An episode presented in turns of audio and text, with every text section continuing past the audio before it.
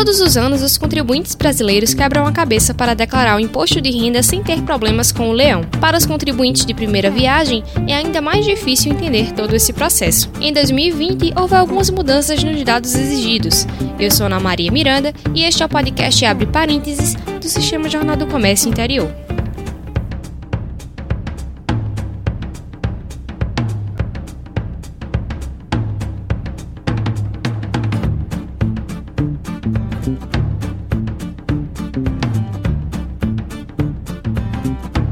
Período de declaração do imposto de renda está se aproximando e a gente vai fazer esse episódio agora para falar com um guia básico com as dicas e as novidades do imposto de renda 2020 para você contribuinte que vai declarar ou que não sabe se precisa declarar, saber melhor sobre como proceder e para isso a gente está recebendo aqui o contador Diogo Alves. Bem-vindo Diogo ao nosso podcast.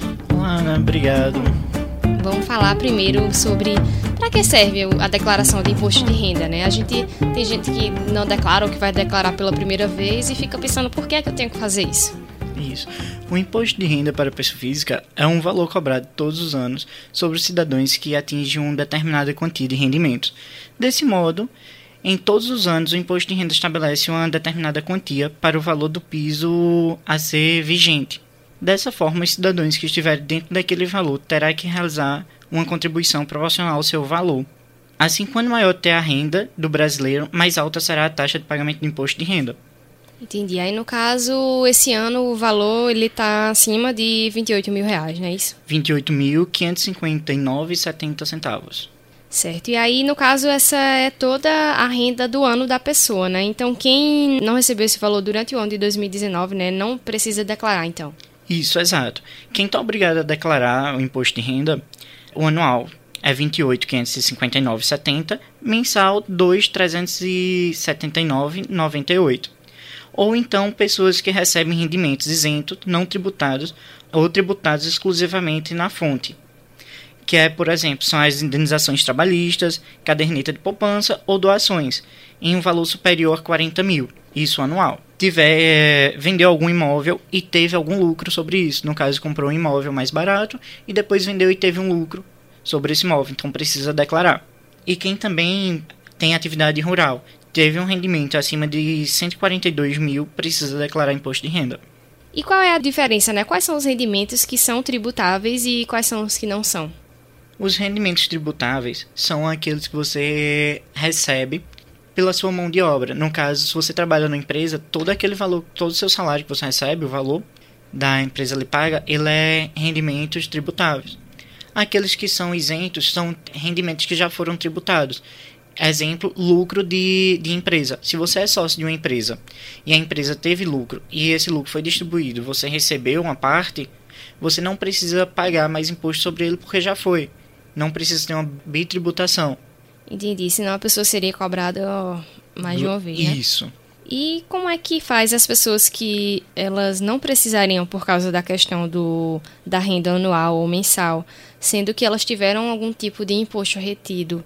Como é que elas fazem? Elas precisam declarar ou não necessariamente, só se elas quiserem? Não necessariamente, mas aí elas precisam porque ela teve imposto a restituir. Então elas podem reaver esse imposto que foi pago em determinado mês, que acontece quando um funcionário sai de férias e aí ele recebe o valor do salário mais um terço e o salário do mês. Que aí, no caso, como as férias você recebe antecipada, acaba somando com o seu salário do mês. Então, ultrapassa o limite e você é descontado imposto de renda retido na fonte. Então, para você é, reaver esse dinheiro, você declarando, você tem como ser restituído do valor que foi pago. Que a declaração de imposto de renda, ela vem a Receita já sabe tudo que você declarou, tudo que você tem. Então ela quer que você prove a ela que foi aquilo. Então é um acerto de contas. A Receita já sabe, você vai só mostrar a ela que realmente foi aquilo. Quando tem alguma divergência, é que você cai em malha fina. Entendi. Daqui a pouco a gente vai falar um pouquinho mais sobre ela, né? Sobre a temida malha fina. E aí o prazo, né, deve começar agora no dia 2 de março e seguir até o dia 30 de abril e sempre nesse período só se fala na declaração, né? Todo mundo correndo para conseguir cumprir a tempo. E aí uma pessoa que ela está escutando esse podcast agora e que quer se preparar para não ficar nos últimos dias correndo atrás de documento, do que é que ela precisa juntar? Ela precisa juntar é, informe de rendimento da empresa que ela trabalha, solicitar informe de rendimentos bancários, despesas médicas, despesa com educação, documento de, do filho, se ela tiver, ou pais for, forem dependentes dela, e documento básico de, de identificação e endereço. Certo. E no caso, as pessoas que já declararam em anos anteriores, elas precisam dar uma revisitada também na declaração anterior? Sim, ela precisa da declaração anterior. Pra, que aí, como teve aumento do, nos seus bens, se você vendeu, se vai continuar o mesmo, que aí você precisa comprovar todos os bens que você botar. No caso, se você botar um imóvel, você precisa ter a escrituração. Se for um veículo, você precisa ter o comprovante do veículo. Então, sempre é bom você juntar todos os seus bens e passar para o contador, que aí ele sabe organizar a sua declaração. E alguns, alguns documentos eles não são tão fáceis assim de obter, né? Alguns você consegue pela internet, mas outros não consegue tanto isso, assim. Então, isso. aí a importância também de procurar o mais rápido possível, né? Isso. É, também como as empresas demoram um pouco para entregar, porque elas entregam após a DIF, que é uma declaração para a pessoa jurídica, então ela manda para você em março, em, em março, e você tem que juntar informe de rendimento do plano de saúde, que às vezes o plano de saúde demora a enviar ou envia pelos correios, e correios demora a chegar a correspondência. Então você tem quanto mais an... quanto mais cedo melhor. É, não dá para se confiar e depois estar tá, é, quebrando a cabeça com isso, né? Claro. E com relação às mudanças, porque a gente sabe que a cada ano tem algum tipo de ajuste é, para complementar a declaração ou alguma mudança mesmo é, de entendimento do pessoal da Receita Federal. E aí, como é que vai ser esse ano de 2020? Pronto. Esse ano tivemos duas principais mudanças. Uma que foi que a contribuição patronal de empregado doméstico não vai mais entrar na declaração, não, vai, não será mais dedutível. Então, se você tem um empregado doméstico, você não vai poder deduzir o valor da contribuição do INSS dele para abater das suas, da sua receita. E outra é que seus bens e direitos, como imóveis e veículos, eles vão ter que ser mais detalhados na declaração. No caso de veículo, ele vai ter que botar um Renavan do veículo e a placa. E já no caso de imóveis, ele vai precisar botar o cadastro do IPTU, botar o endereço completo, que antes você botava só na descrição. E hoje eles vão ter campos específicos para ser preenchido. Para realmente a pessoa não deixar de preencher, né? Isso, exato. Ficar de uma forma mais específica para eles. Justo. É, e quais são algumas dicas que a gente poderia dar para o ouvinte para justamente não, não se atrapalhar na hora de preencher os campos, na hora de é, juntar os documentos? Qual seria alguma dica que você dá? Pronto. Ele sempre procurar um profissional especializado na área, que no caso seria contadores, para fazer o imposto de renda. Que aí eles vão conseguir aconselhar e vão ver caso a caso.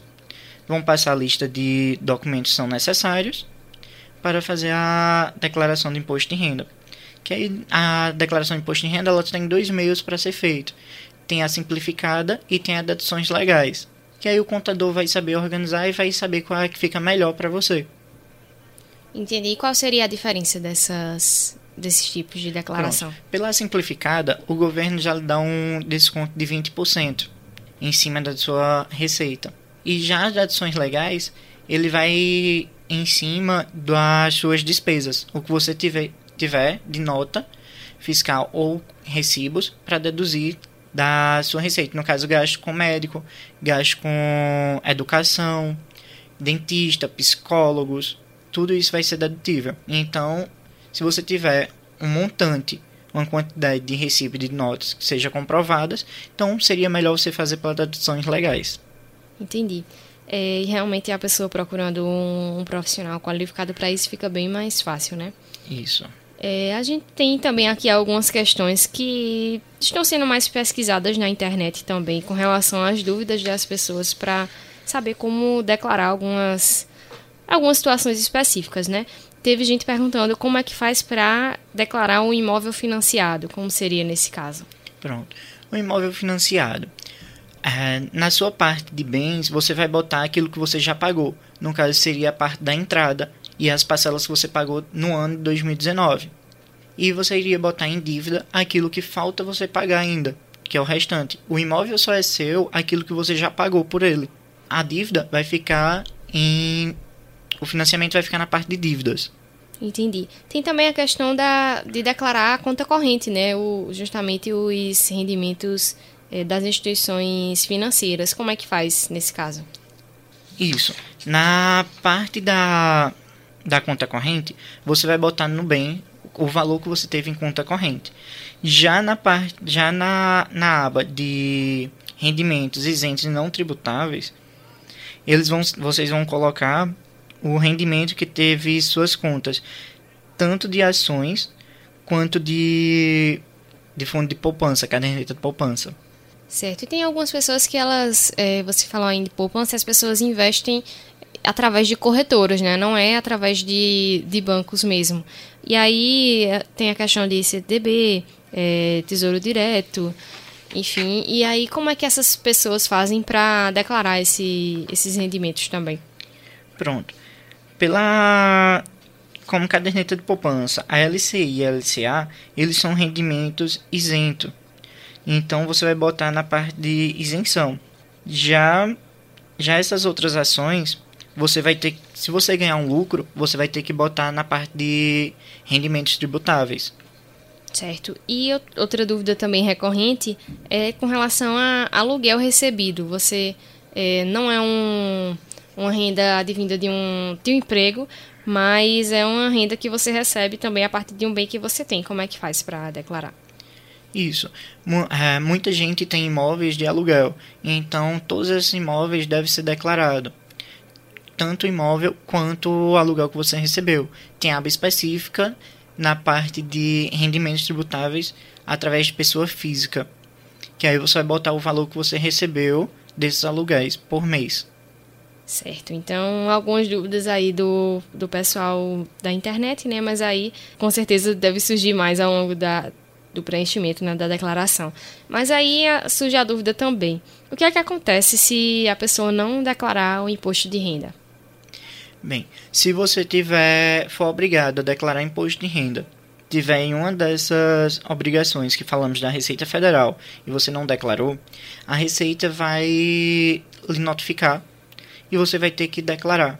Se for fora do prazo, você vai pagar uma multa e caso dê imposto a pagar, você também pagará uma multa sobre o imposto que não foi pago.